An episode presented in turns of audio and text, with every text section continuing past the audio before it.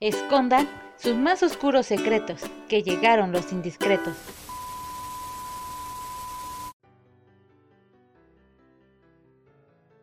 Los Indiscretos Show les desea una feliz Navidad y un próspero año nuevo.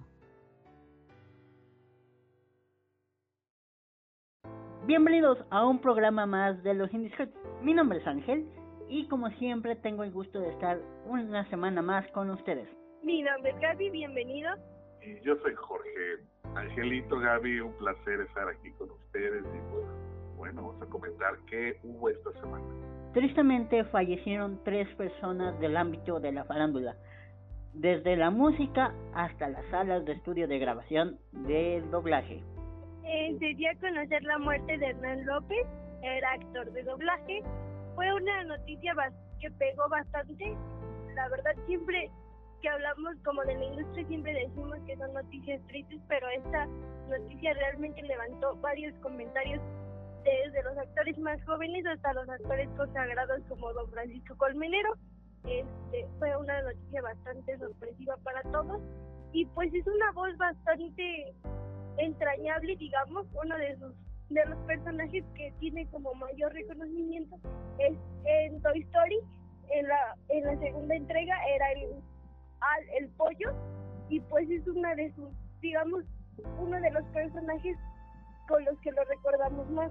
Otro de los personajes mencionados o de la lista de este gran actor, eh, ¿cómo se llama? Marlene de Buscando a Nemo y el y Otto de Los Simpsons el alcalde, la chica superpoderosa y muchos otros. Tenía más de 30 años de carrera en el medio, como ya les comenté al principio. Tuvo la fortuna de trabajar y de dirigir a muchos de los actores que ahora en épocas actuales pues son como los, los más reconocidos y muchos como por ejemplo Lalo Garza en su mensaje en redes sociales decía que lo consideró como su papá en, en la industria del doblaje por las enseñanzas y la paciencia que les tuvo a estas nuevas generaciones que llegaron y que les ayudó a, introducirse en este medio. Sí, eh, estos personajes, actores de doblaje, eh, pareciera que son estas voces que luego no tienen rostro, que son invisibles o que adoptan otros rostros. Y en verdad son bastante pues, reconocidos sobre todo en el medio yo ahorita no, o sea, conozco a varios actores de doblaje, pero no lo conocía a él. Porque pues quizás era el maestro de los que conozco ahora, como Lalo Garza. Y pues es una pena, una pena una vez más que, que personas con tanto talento y tanta trayectoria, pues bueno, nos dejen, ¿verdad? Pues descanse en paz, Hernán López. Pasando con, con estas desafortunadas noticias, otro que también falleció fue Carlos Marín, integrante del grupo Il Divo y pues eh, desafortunadamente murió a la edad murió a la edad de 53 años víctima de la pandemia actual, ¿no? Qué increíble, qué increíble que alguien eh, tan joven, porque pues bueno, no tenía una edad, no ni siquiera de la tercera edad, pues se fuera y eso ya estaba hasta vacunado. Son esos casos como pues raros que suceden y pues qué lástima, qué lástima porque pues todavía no era tiempo, ¿no? No era tiempo para que normalmente pues bueno uno de edad o de adultez pues bueno se vaya. Ahora sí que su voz quedará en los discos que quedaron, que, que él grabó. Eh, la noticia la dio a conocer pues el mismo grupo que dijo eh, pasó esto con Carlos y, y, fue fue fuerte de un momento a otro todos nos estábamos enterando de, de esta noticia sí, eh, justo decían que estaba en una en una gira en Londres y allá fue donde se le diagnosticó eh, con la necesidad de entrar al hospital y lo habían tenido todo como muy hermético hasta que se dio la, noticia de su fallecimiento tristemente, pero sí el grupo de inmediato lo dio a conocer y pues los fans también empezaron a, a comentar que pues fue como sorpresivo porque estaban en medio de una gira y, y se tuvo que cortar de, de repente. Totalmente inesperado, inesperado totalmente y creo que eso nos deja una enseñanza pues a todos. Que bien si las vacunas protegen y, previenen pues la mayoría de las veces la muerte, eh, no solamente le demos el peso a las vacunas, sino también sigámonos cuidando, sigamos evitando lugares donde, pues bueno, haya mayor riesgo de contagio. Y pues no solo para las personas de mayor de 60, ¿verdad? Sino este Carlos, pues tenía 52, 53 años, ¿no? 53. 53, muy, muy, muy joven. Y pues bueno, sigámonos cuidando y, y pues qué lamentable suceso. Y despidiendo a estas grandes personas, se une a la lista Javier Castro, papá de eh, papá de Daniela Castro, fundador de la agrupación Los Hermanos Castro. Eh, recordemos que hace meses también falleció Guadalberto Castro y sobrevive Benito Castro. Pues es una familia, digamos, de, mucha trayectoria en el medio, pero sí fue muy triste esta noticia. Eh, los, en los servicios funerarios estuvo la familia, amigos que lo recordaban con con, con nostalgia por, por todo lo que había hecho por la industria y hasta uno de estos amigos le entregó una guitarra a Daniela Castro que era de su papá y dijo que la mejor manera de que esa guitarra o el lugar correcto donde esa guitarra tendría que estar era con Daniela. Que otra vez tantos, tantos, ahora sí que se fueron de a tres y, y pues bueno, esta tradición no se ha rompido desafortunadamente. Eh, Javier Castro inició en su carrera musical con un trío que se llamaba Los Panchitos, que efectivamente lo hizo como bueno con su familia, y después es cuando le cambiaron el nombre a los hermanos Castro. Y sí, una familia talentosa, talentosa todos, porque pues bueno, salió ahí también Gualberto Castro y muchas voces muy privilegiadas. Y pues qué malo, qué malo que, que pues nos haya dejado y aunque pues bueno, ahora sí, pues era quizás no era no era esperada, pero es una pérdida, una pérdida totalmente que las personas pues se vayan así, sobre todo personas que tienen tanto talento. Pues descanse en paz Javier Castro. Pasando a otras notas eh, agridulces, diría yo, eh, nuestra querida y estimada Muyaja este, nuestra la polémica sigue alrededor de, de Justop o Jocelyn Hoffman, como quieran decirle. Y después de que saliera ventaneando a decir que le estaba cobrando 50 mil pesos, eh, sale a dar una entrevista a un creador de contenido por internet y la entrevista deja mucho que desear. Es, fue como una manera de de hacer, bueno, o querían eh, hacerla ver como la, la víctima y pues no, creo que no no era el, sentido de la entrevista o no era lo correcto.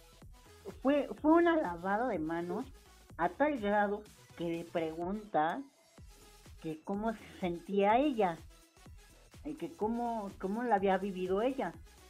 Recordemos que, que muy a nuestro disgusto, la cárcel eh, sirve para retener a esta gente que está fuera de la ley. De por sí no son útiles en, la vida. Algunas personas tienen casos muy enredados que terminan 10, 15 años en prisión preventiva para que luego al final resulte que, que, eran inocentes. Y, y sale esta niña a decir que en los primeros minutos de esta entrevista que ella no tenía nada que hacer, que estaba encerrada en su celda, que no había nada que ella pudiera hacer dentro de, la prisión preventiva.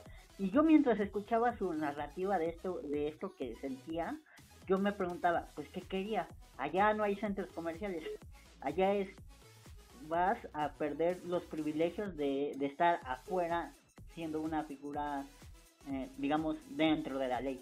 Pero creo que, a diferencia otra vez de lo que ustedes dicen, creo que eh, esa era la intención de la entrevista. Yo creo que Jocelyn, pues, quiso contar lo que ella, pues, ella quería transmitir. Eh, yo eh, creo que el perder la libertad es un castigo suficiente. No sé qué esperaba el público, que le estuvieran latigando o o castigando de más. Creo que el perder la libertad es suficiente castigo. Y pues sí, desafortunadamente, eh, pues no cayó bien en, en, el gusto del público, pues esta entrevista. Yo creo que estos temas sí, como que los dio muy, muy, muy, lo hizo muy rápido, ¿verdad? O sea, ella dio, pues ahora sí su versión muy rápido, la gente sigue muy enojada, muy molesta, como, no es como molesta, sino como insatisfecha de lo que pasó, cómo pasó y cómo se resolvió. Entonces creo que si hubiera ella esperado un poco más, pero pues quién sabe cuánto le pagaron. Creo que fue gratis, ¿no? Que se la hizo a la hermana de Niño Rivera, Saskia. Fue con Saskia la entrevista. Pues es que el, manejo de, la entrevista, no vuelvo a lo mismo, no estaba bien. O sea, el querer como lavarse las manos y demostrar que supuestamente ha cambiado cuando justamente en, el mismo desarrollo de la entrevista nos damos cuenta que no es así, pues sí hace que esa inconformidad siga creciendo en lugar de decir, bueno, ya lo vamos a como dejar pasar, te das cuenta que realmente no cambió y que su actitud sigue siendo la misma, aunque quiera decir lo contrario. Tal grado es eso que en algún momento de la entrevista la chica le la cuestiona, ¿no? De que qué onda con la con el internet y este hate que se genera. Y yo siempre hablo de ella en primera persona, siempre fue yo soy cuando eran cosas positivas es yo soy yo cambié, yo hice este rafia, yo estuve haciendo manualidades, pensando en mí, deconstruyéndome, casi casi. Y cuando hablaba de, de los errores de los demás, por ejemplo, menciona que, debe, que se debería de, de legislar el, el, contenido en Internet, el contenido que, que hace hate, que hace odio, que hace... que levanta ámpula, pues. Y yo pensaba en mí, esta niña, o esta adolescente, esta señora, esta señorita, lo que quieran, es la creadora de ese concepto. Ella va y le tiraba malos comentarios a la gente por sus acciones. Y ahora resulta que los demás deben cambiar porque ella ya. Ella es santa, pura y casta y nunca hizo nada de eso. Es que precisamente su personalidad es esta. Ay, eso sí va a ser bien difícil que lo deconstruya. Mejor que no lo transmite y no lo genere en internet, porque su personalidad es como esta eh, chica eh, molesta y enojada y, y, como, como de esta, ay, no sé, como revoltosa, liosa, pudiera ser. Y, y sí, creo que eso va a ser muy difícil que lo cambie. Eso sí, va a moderarse un poco más en lo que dice. Y pues ojalá nos siga generando este esta nube de odio que pues hoy tenemos bastante con la pandemia y aparte si le sumas que personas están generando odio, o sea como que ya nos trae hartos todo esto, esta nube como negativa que ciertos ciertos creadores de contenido se dedican a, a monetizar sobre todo, porque hasta luego da coraje. Sea, ¿cómo te gusta ganar dinero de hablar mal de los demás? Porque tú puedes dar tu opinión, pero el hecho de que tu opinión sea más que una opinión, un ataque, eso sí como que no se vale. Cabe, cabe recalcar algo, este, yo a lo largo de esta entrevista habla bien de ella, mal de todos los demás. Y ella menciona que no, que no debió, que no merecía estar presa en esta prisión preventiva. Incluso que quería seguir haciendo dinero a causa de esto. ¿Por qué, ¿Por qué siempre habla bien de ella pero mal de todos los demás? Ella no es perfecta y lo demostró en esta entrevista que está hecha pero con las verdaderas patas porque hay preguntas que no van, que no iban ahí, como por ejemplo esta de, eh, ¿te debiste o te sentiste merecedora de este castigo? Obviamente va a decir que no, pero yo le hubiera preguntado cosas como, ya que no puedes tocar el tema de, de Ainara y estas cosas, pues cosas sobre su contenido, ¿te sientas o te sentías bien haciendo este tipo de contenido?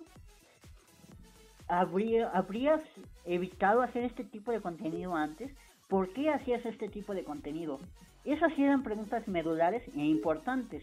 No si se sentía bien, porque cuando tú sacas la tarjeta de tengo una enfermedad psicológica, física o emocional, ya perdiste, ya perdiste el, el, rumbo de la entrevista, porque victimizas a la, a la entrevistada y la haces como Martín y pues lo único que generas es lástima contra ella. Por eso decimos, o por eso digo que es una lavada de manos. Pero posterior a eso, me parece que la entrevista era para eso, para que yo se viera bien, la entrevistadora se viera bien decente y todos felices. Pero yo, yo, como persona que estudió comunicación, no le creí ni una sola palabra. Es que, pues sí, tú ya lo dijiste, las preguntas estaban mal encaminadas, porque al final también se supone que esas entrevistas eran como para, o son para que la, para que ella empiece como a entender lo que hizo mal, ¿no? O ese, ese fue como se manejó para lo que se iban a realizar estas entrevistas y al final de cuentas no están como dando el seguimiento que deberían, porque como ya lo dijiste, la están haciendo ver como la víctima, cuando no fue una víctima. Todo lo que le pasó fue responsabilidad de sus acciones, fue a causa de sus acciones.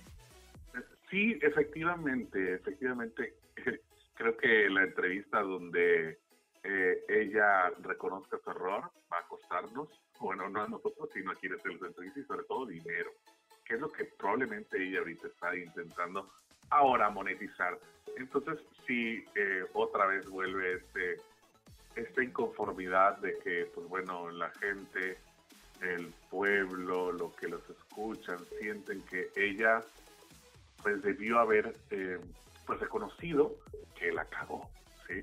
Que la cagó, que eh, creo que hubiera sido más honesto reconocer el error y entonces decir que que pues bueno, que, aprendió, pero sobre todo sin esta actitud, pues como, pues como, ay, como, como mala, como malvibrosa, no sé, de repente yo siento a Jocelyn que en lugar de haberle hecho reflexionar este, pues este encierro que tuvo, que sí, a mí me pareció muy injusto, eh, lo que hizo fue como alimentar un coraje que ella pudiera tener en contra de, pues no sé, de, hasta la vida, ¿sí? O sea, porque pues no creo que haya sido como una bendición el que le hayan dado un, retiro espiritual para ella, sino más fue pues como una maldición.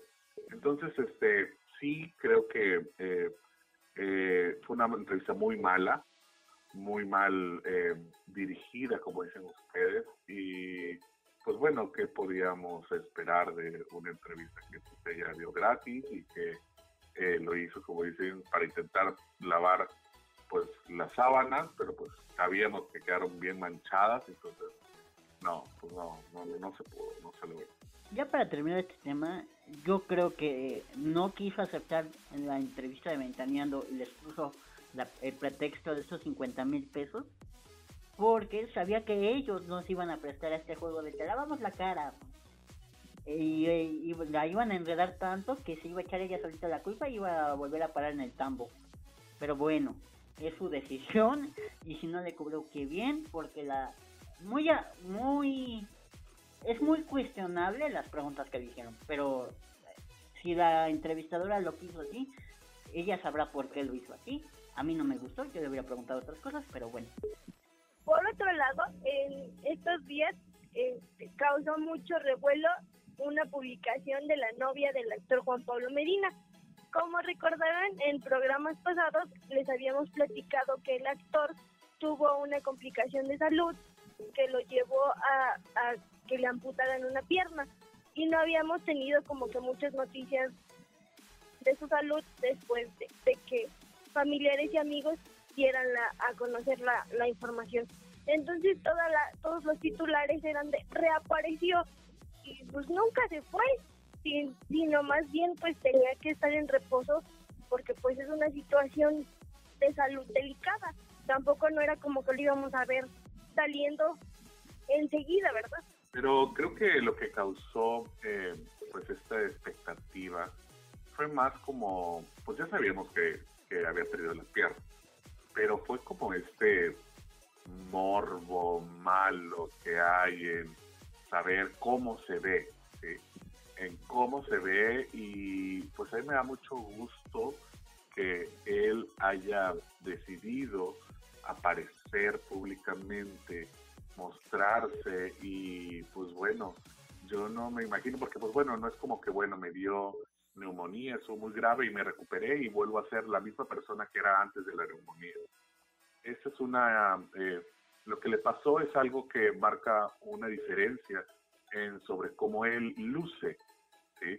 Y pues sabemos que la vida de los actores desafortunadamente no es principalmente basada en su talento, sino en cómo ellos se pueden presentar, en qué tan atractivos son y sobre todo él que había jugado unos roles, digo, es muy buen actor, pero eh, lo recuerdo mucho en La Casa de las Flores donde él interpretaba a, ahora sí que al, como al Sugar Daddy, que pues muy guapo, muy guapo el actor y el ahora aparecer con un físico distinto, porque pues es el, la consecuencia de lo que tuvo, y más delgado y, y pues no tan rozagante como dirían de salud, sí aplaudo que haya tenido el valor y, y haya podido eh, pues como eh, pues ahora sí este soy así salí digo pues no sé ni la verdad yo ni, ni quise ver fotografías porque precisamente era ese, ese moro de ver cómo lucía, yo prefería nada más leer las notas y, y pues yo agradecí que una persona más esté intentando, pues ahora sí que rehacer su vida, porque va a ser difícil ahora para él, ya que por su trabajo, pues bueno, no sé qué tipo de papeles pueda realizar. Y pues es que su vida cambió, pues no sé si 180 grados, pero sí mucho, el perder la movilidad de tus de, ti, el no poderte mover a como te movías antes, pues sí como que impacta. Impacta, me da mucho gusto que, eh, pues ahora sí que como paso uno él haya decidido mostrarse y, y pues bueno, que lo haya hecho uh, en el cumpleaños de su novia. O sea, creo que le puso una nota como que te amo. Muchas gracias. Y pues estoy muy contento. Es que justo tú comentas, no sé qué papeles puede hacer ahora, pues no tendría que cambiar, porque al final de cuentas, vamos, sí, perder una extremidad no es como que te vas a adaptar rápidamente, pero tampoco es el fin de la situación. Y no tendría por qué hacer papeles diferentes o dejar de hacer un papel como el que hizo en la Casa de las Flores, siendo que lo único diferente es que tal vez vaya a usar una prótesis ahora pero no te hace lucir diferente del todo, o se sigue siendo el mismo. Sí, sí, claro, yo me refería a que, eh, pues al inicio cuando me imagino que pierdes una extremidad en el tiempo que te adaptas a moverte, a ver, no sé cuánto tiempo pasó, unos meses, eh, sí es un choque no solo en tu movilidad, sino psicológico, ¿sí? Tú como persona, el que de repente ya no tengas un brazo, un pie, eh, sí como que cuesta trabajo adaptarte. Y a lo que me refería de los papeles, es que pues bueno, no sé si eh, vaya, vaya a ser este eh, como candidato a una prótesis y qué tan distinta sería su movilidad. Porque pues, pues desafortunadamente los que hacen castings de pues para los papeles pues sí tienen ciertos perfiles y escudan mucho sus decisiones de acuerdo a los perfiles que deberían de tener ciertos eh, eh, personajes, ¿sí? O sea, hace casi que tiene que ser de tal color de piel y tiene que eh, lucir de esa manera.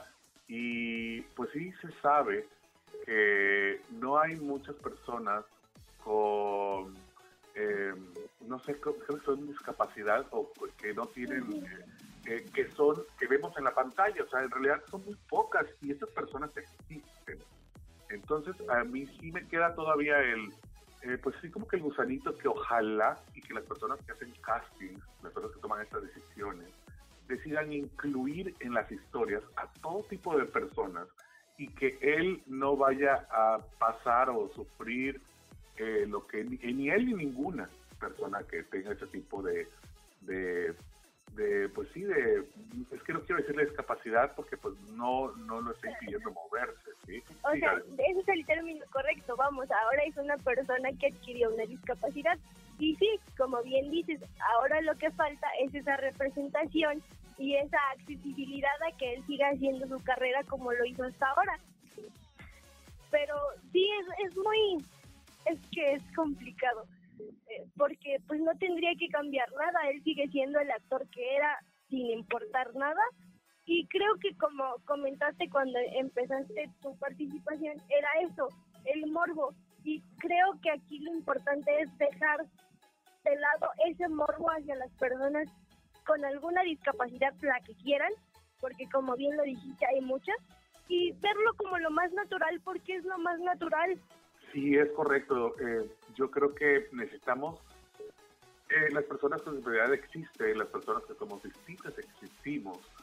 Y eh, lo que necesitamos es poderlo ver para que las personas que no tienen en sus alrededores alguna persona así vean que es normal, o sea, no, son personas distintas ni dejan de ser los excelentes actores o los malos actores que algunos podrían ser, ¿verdad?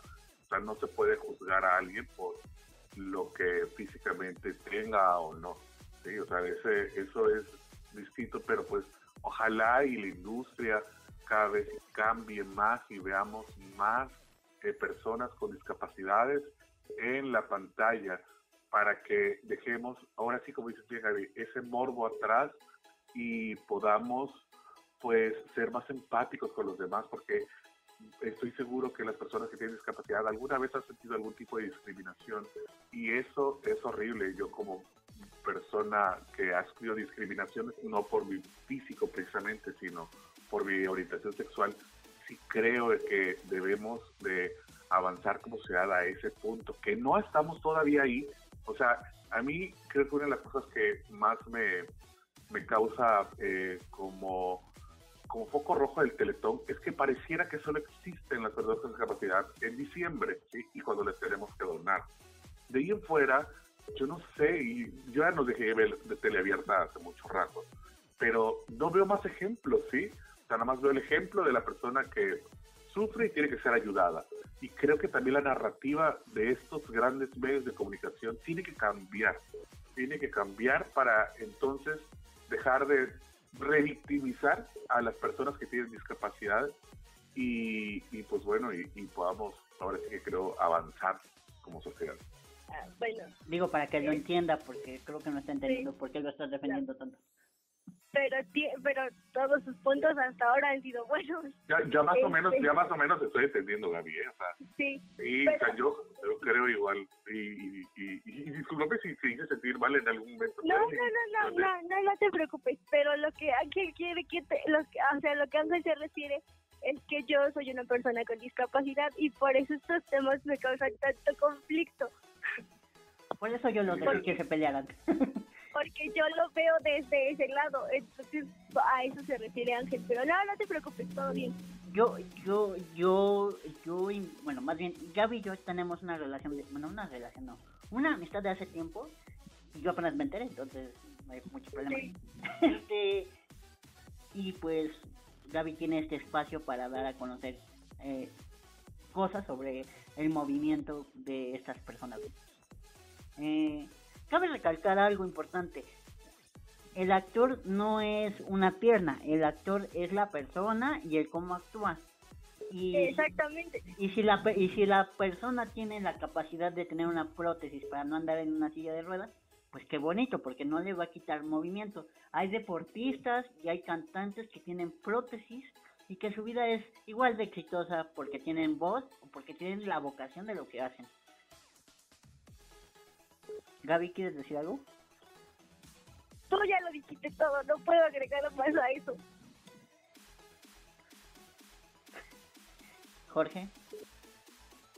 Sí, y aunque no fuera una prótesis, fuera, no sé, eh, una silla de ruedas, lo que fuera, necesitamos más representación, necesitamos que se cuenten las mismas historias de diversos modos que esta industria que se dedica a crear entretenimiento hacia nosotros, porque pues es lo que eh, la mayoría de los actores hace con teatro y, pues parte de su arte, ¿no?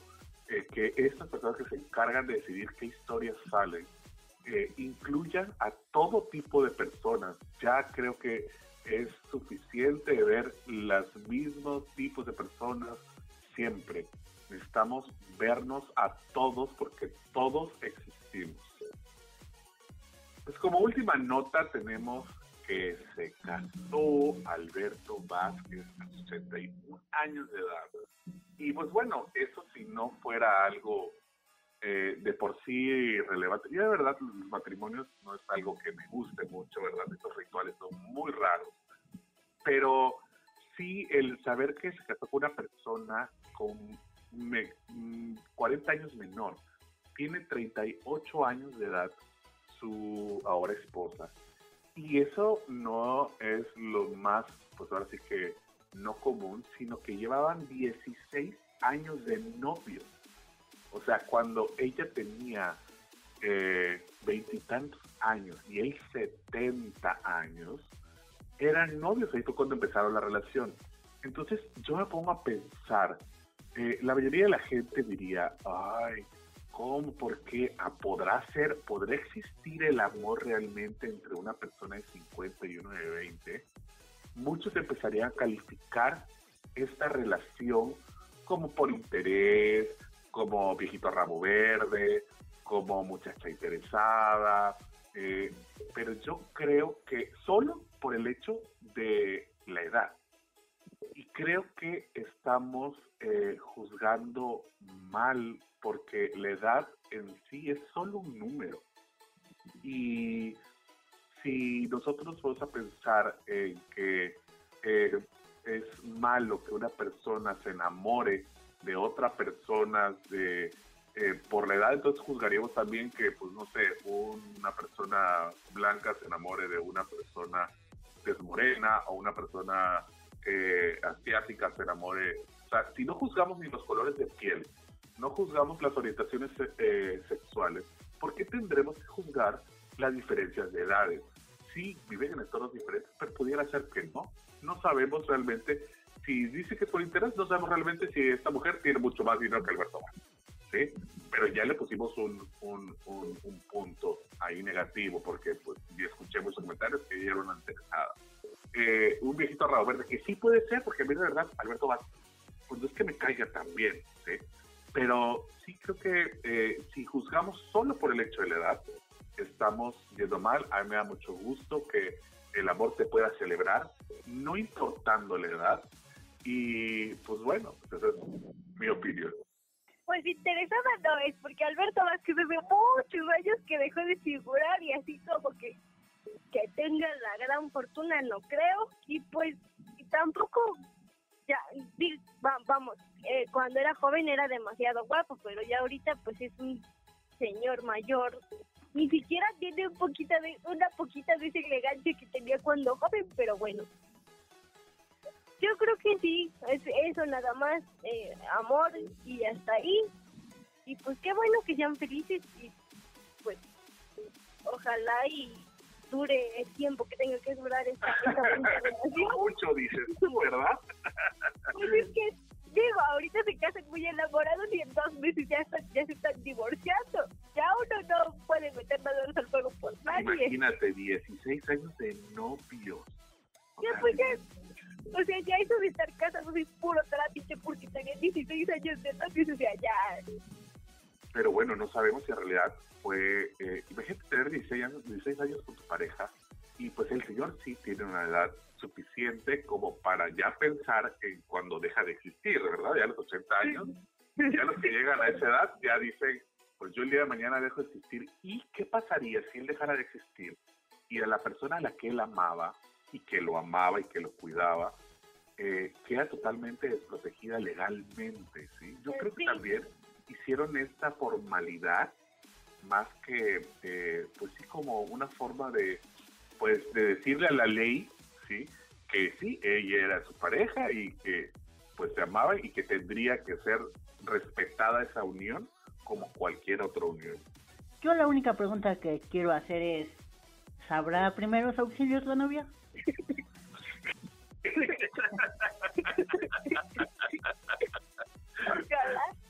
Porque Seguramente tendrá algunos, algunos eh, conocimientos geriátricos para atender a personas de edad avanzada. porque ella pu- perfectamente podría ser una enfermera, digo yo. O sea. Alberto Vázquez ya tiene un pie asegurado en el cielo. de- por la edad, digamos. ¿Cómo? ¿En el cielo? Ay, no, si ese señor es un odioso, yo creo que más bien allá abajo. Bueno, no sé. Bueno, Pero, de que tiene un pie en la tumba y otro en la tierra es más que ah, ah, bueno, ahí sí, bueno, y todos, ¿eh? Nada más que, pues bueno, él va un poquito más rápido porque ya está como llegando a la meta. Pero sí, sí, sí, sí, sí, entiendo lo que dice, sí. Y pues bueno, que les dure lo que tenga que durar, que se amen, que se quieran, pero pues, pues ahí, ahora sí que, ah, como ellos quieran. Ojalá, ojalá y sea bonito amor, ojalá y les dure de aquí a que Alberto Vázquez diga ya me voy y que al rato no la veamos como, como una artista que se le murió el esposo y se pasó a OnlyFans.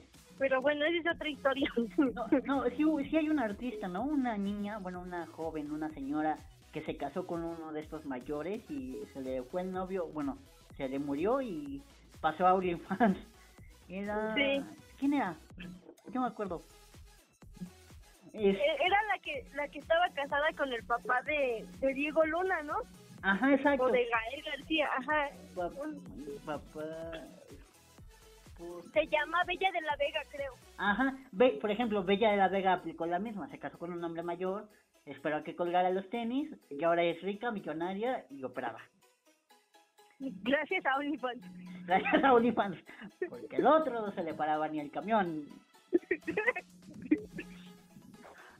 Perdón, es que este programa tiene raíces nacas, digo, No, pero pues qué bueno, la verdad es que empezamos como obituario, nada más leyendo puras malas noticias. Esta noticia podemos pues sacarle un poquito como de, de picardía, ¿verdad? Porque pues bueno, la naturaleza de 40 años de diferencia, ¿verdad? Son muchas generaciones.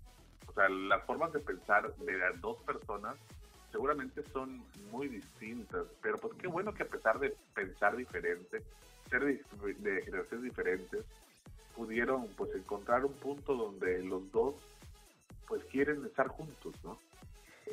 Cuando Alberto Vázquez tenía 18 años, esta señorita estaba en su vida pasada. Eso es ine- inevi- inevitable, innegable también, ¿no?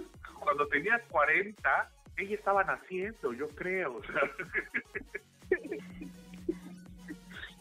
Sí, o sea, son años de diferencia. Sí, o sea, pero bueno, se ven felices y eso creo que es lo importante.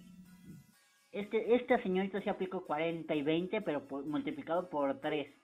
Porque Dios sí, mío, hombre, sí, esa canción no les queda nada porque es 40 y, y cero, yo creo.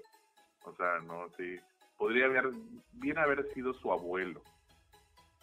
Es Sí. su abuelo. Es que estoy viendo la foto y ella se ve re joven, o sea, que hace ahí perdida. Y, y Alberto, o sea, la foto de Alberto Vázquez, no, era, de joven era muy elegante. O sea, era, era como de esos eh, que tenían porte. Nunca fue como tan, tan galán como a otros que podemos mencionar, pero era guapo y tenía porte. Y ahorita ya es así como, eh, ¿qué le pasó a Alberto Vázquez?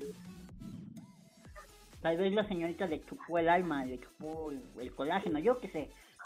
Desafortunadamente eh, el programa ha llegado a su final, pero antes de irnos les recuerdo que hay que usar Ecosia, el cual es un buscador que con cada 45 búsquedas tú plantas un bonito árbol en este planeta.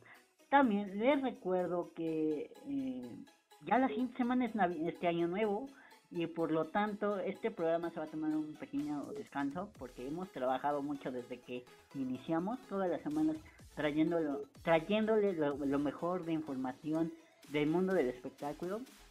Jorge se unió a la mitad del camino y estoy muy contento de que hoy nos pueda acompañar a mi querida Gaby, como siempre, una gran amiga de hace años, a la cual estimo un chingo, un montón, porque sin ella esta locura no se hubiera completado.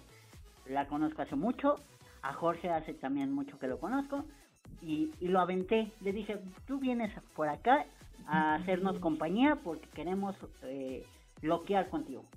Este, también hay Jay que hoy no nos pudo acompañar, pero pues eh, también lo aventé a que aventara unas notas con nosotros y, ya. Ah, y por supuesto a Mari, ¿no? Que pues por unas u otras cosas eh, no pudo seguir con nosotros, pero la puedes escuchar eh, cada vez que empieza este bonito programa, porque ella nos hace las cortinillas, se lo agradezco un montón, se le voy a pasar este audio también. Este, les agradezco un montón muchachos de estar conmigo o con nosotros o con el público este año. Y espero que el siguiente año también estemos aquí frente a ustedes escuchándonos, hablando de famosos, famosas y famoses. ¿Algo que quieran agregar ustedes? Pues nada, ha sido, ha sido un gusto eh, este iniciar este proyecto. La verdad, eh, nunca pensé llegar a tanto. y estoy muy, muy, muy contenta con los resultados que hemos tenido en este tiempo. Y también yo te estimo mucho, Ángel. Eh, esta locura salió de la nada y mira dónde estamos ahora. yo quiero agradecerles, yo quiero agradecerle a los dos, porque antes de pues, tener aquí un, espacio hablando, yo era aquella persona que los escuchaba y me ponía a pelear con ustedes mentalmente cada vez que decían algo. Y creo que eh, el ahora poder eh, interactuar, sobre todo con ustedes, eh, me da mucho gusto y yo estoy feliz, yo estoy feliz porque esto es como algo totalmente nuevo para mí y estoy disfrutándolo como niño. Muchas gracias por invitarme, por tomarme en cuenta y por esperarme, ¿verdad? Porque pues sé que eh, es complicado luego el, el, manejar distintos horarios de, para todos nosotros. Pero qué bueno que se ha podido dar la oportunidad y esperemos que el siguiente año estemos aquí con ustedes. Bueno, este, pues les agradezco un montón estar con nosotros este año. Nos vemos, nos escuchamos en el año 2022. Traemos muchas cosas entre manos. Recuerden seguirnos en nuestra cuenta de Instagram, los indiscretos-oficial. Ahí, como bien saben, les subimos las notas de las que vamos a estar hablando en, en el programa y algunos otros datos curiosos que encontramos por ahí. Y recuerden escucharnos todos los jueves a las 5 de la tarde en todas las plataformas. Estamos también en Spotify como Los Indiscretos Show. Y pues bueno, nos escuchamos el siguiente año. Muchas gracias. Eh, los Indiscretos Show, este, Los Indiscretos Show les desea un feliz año y, un, y una bonita Navidad. Nos escuchamos el 3 de enero. Eh, ojalá Dios quiera. Y pues nada, mi nombre es Ángel. Mi nombre es Gaby. Y yo soy Jorge. Les mando muchos besos. Hasta la próxima. Adiós. Bye.